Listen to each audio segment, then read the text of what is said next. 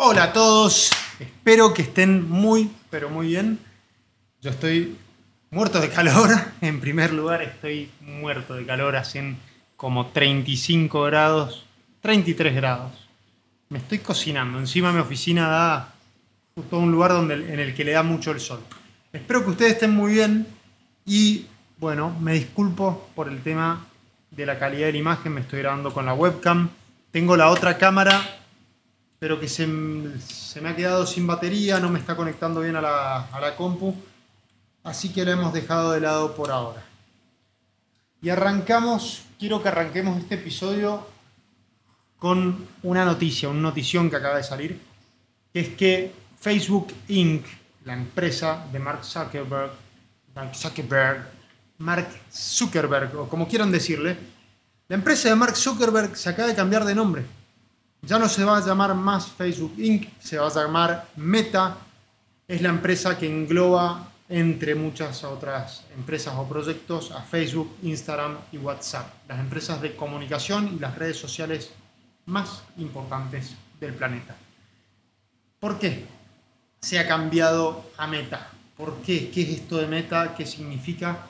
Y es que hace ya varias semanas que Mark Zuckerberg ha largó una reunión en la que explicó que Facebook se va a meter a desarrollar lo que se va a conocer como el metaverso.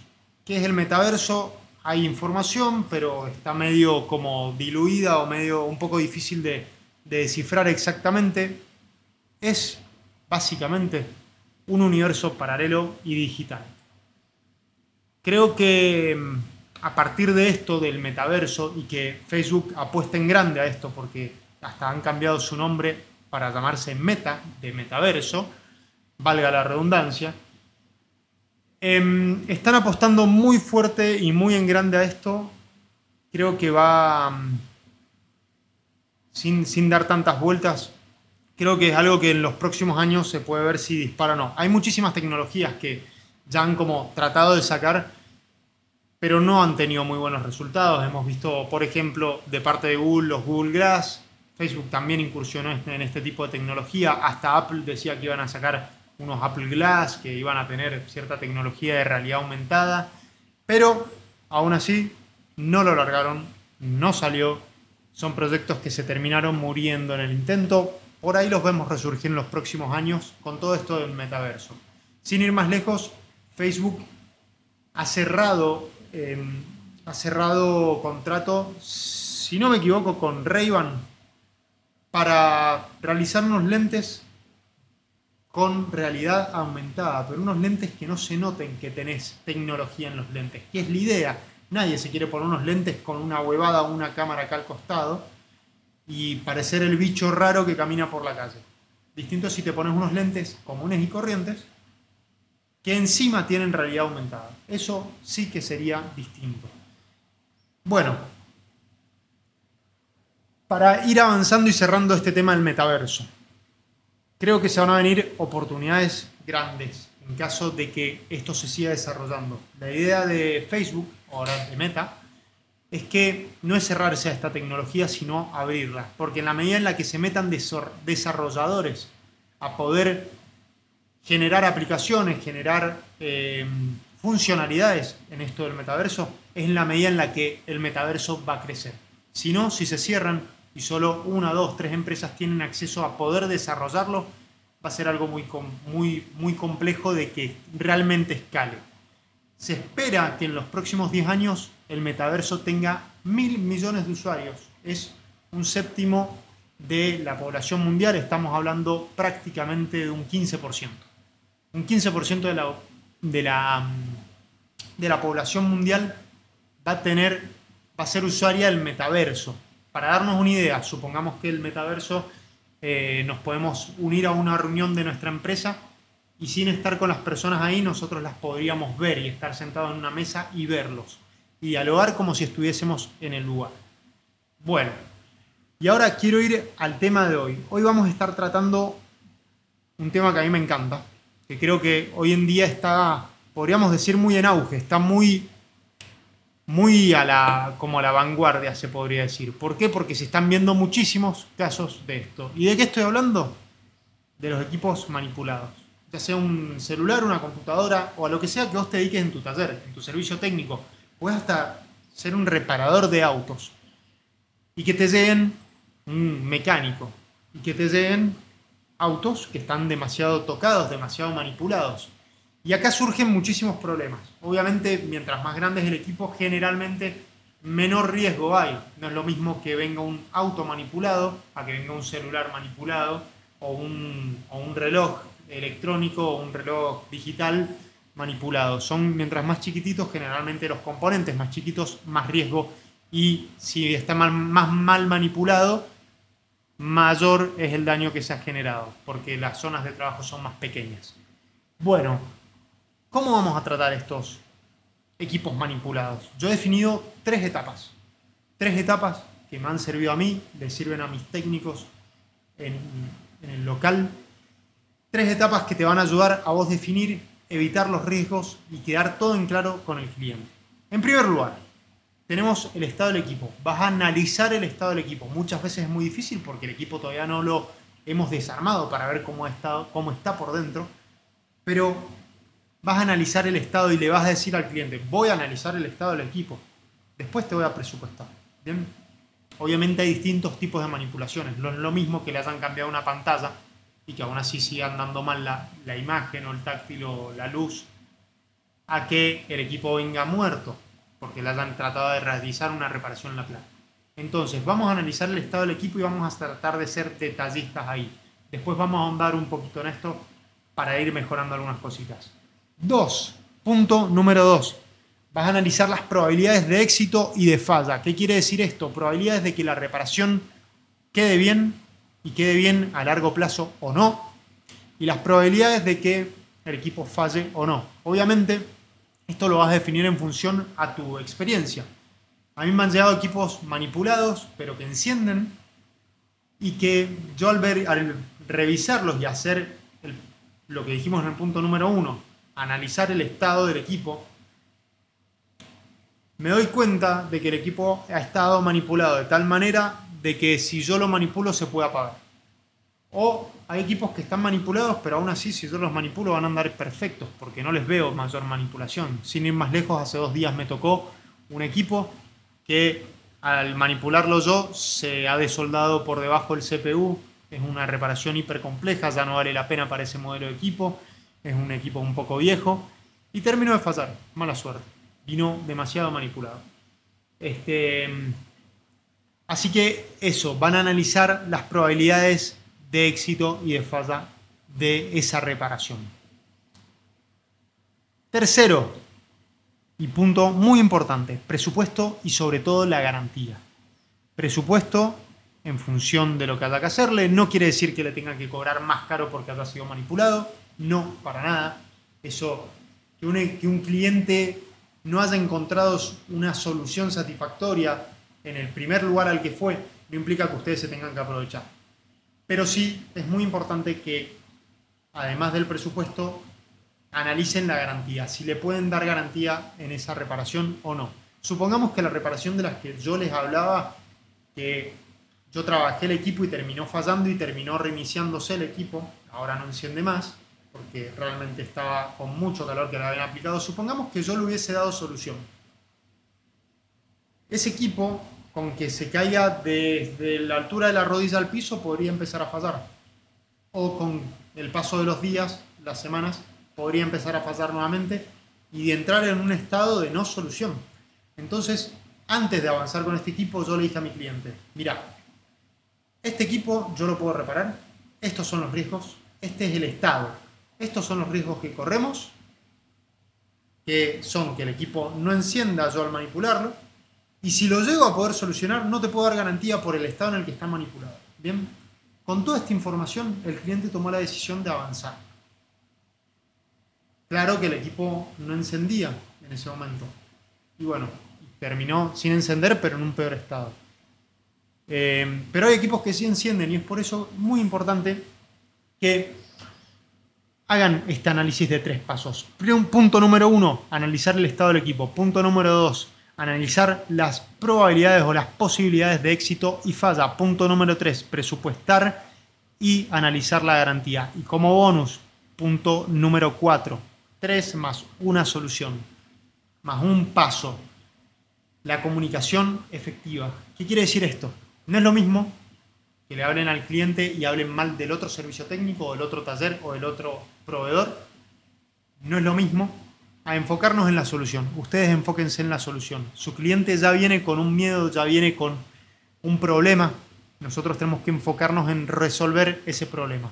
Y sí, va a tener miedos, va a tener muchas consultas, va a tener muchas objetividades, muchas, muchos reclamos o muchos puntos en los que va a hacer hincapié tu cliente. Bueno, enfóquense en resolver esos miedos, más que enfocarse en que el equipo vino de esa manera y que mala suerte.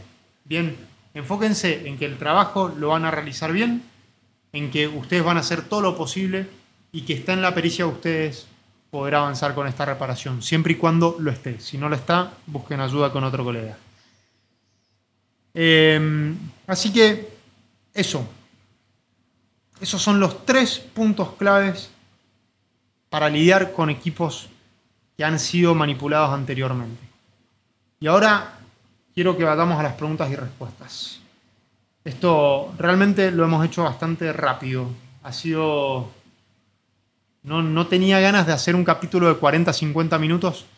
Quería hacer algo rápido para que ustedes escuchen mientras reparan, que escuchen mientras van del trabajo a, de la casa al trabajo o de vuelta del trabajo y que no se les haga algo eterno. Bien, no quería marearlos. Así que Vamos con las preguntas. Jorber, Jorber-U, Jorber Barbosa. Me pregunta, Jorber, tenemos muchísima relación con Jorber en el sentido de que tenemos muchísimas idas y vueltas de preguntas técnicas. Me pregunta qué cámara uso. Bueno, para el celular, la, cámara del celular. Para, para otras, otros videos que estoy grabando para YouTube, me estoy ayudando con esta Nikon. Es una, soy sincero, no sé ni qué es Nikon J5. Y para muchos de los videos, aquellos que me siguen en Instagram, en Facebook, en TikTok, uso el microscopio directamente, que lo tengo acá. Uso la cámara del microscopio, que es un trinocular. Dos, eh, o sea, los binoculares y la cámara que va conectada a la PC. Y desde ahí yo grabo a través del lente con el celular. Así que ahí estaríamos respondiendo con eso. Joe Rods me pregunta.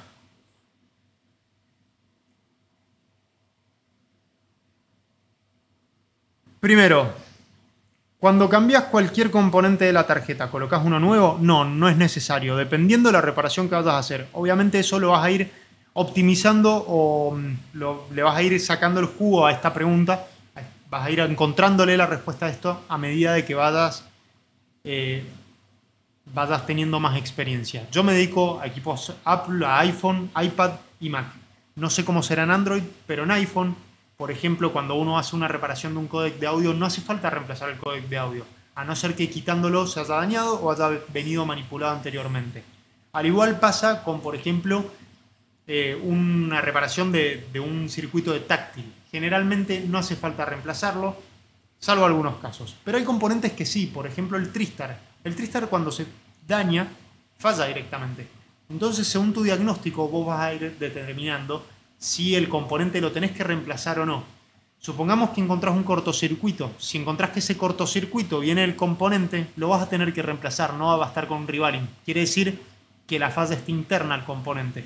Pero si detectás que el componente está mal soldado y que hay algunas conexiones internas de la soldadura que se están tocando, entonces el problema estaba en la soldadura y no en el componente. Entonces en ese caso podrías levantar, limpiar, reconstruir, hacer un rivaling y eh, reutilizarlo. Me vuelve a preguntar Joe Rods. ¿Cuándo puedo usar estaño en pasta 183 o el 138? Yo te recomiendo que uses siempre el 183. El 183 es un estaño que vas a usar muchísimo. El 138 lo vas a usar generalmente cuando trabajes con CPU O te recomiendo usarlo cuando trabajes en zonas muy cercanas al CPU, así vos puedes trabajar a temperaturas más bajas y evitas dañar componentes críticos como pueden ser el CPU, el PMU, son componentes que si se dañan o son irreemplazables o son muy difíciles de trabajar. El que es irreemplazable ahí es el CPU. El PMU sí se puede reemplazar, pero es muy difícil de trabajar. Y por último me pregunta... Eh, no, esas eran todas las preguntas. Después tenemos, a ver, espérenme.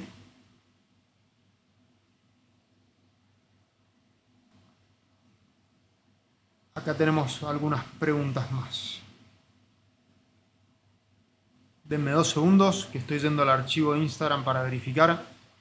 Las tengo anotadas las preguntas, pero no quiero pifiarle. Bien, tenemos Josie K. García, me pregunta, iPhone 7 sin imagen pero con backlight, ¿qué puede ser? Sin imagen pero con backlight. Bueno, algún corto en alguna línea de backlight, algún filtro dañado, lo más probable. Eh, obviamente hay que probar con pantalla nueva de antemano. Es muy raro que falle la imagen y no el backlight y que te falle la imagen por un cortocircuito y te enciende el equipo.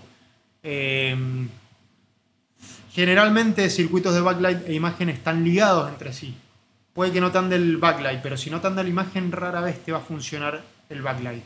Porque la imagen, el circuito de imagen se activa cuando detecta la pantalla y cuando detecta la pantalla se activa y hay un voltaje que te activa también el backlight. Entonces, bueno, hay que revisar. Escala de diodos, revisar, pueden ser varias cosas ahí. Puede ser la pantalla, pero en principio es algún filtro que está dañado.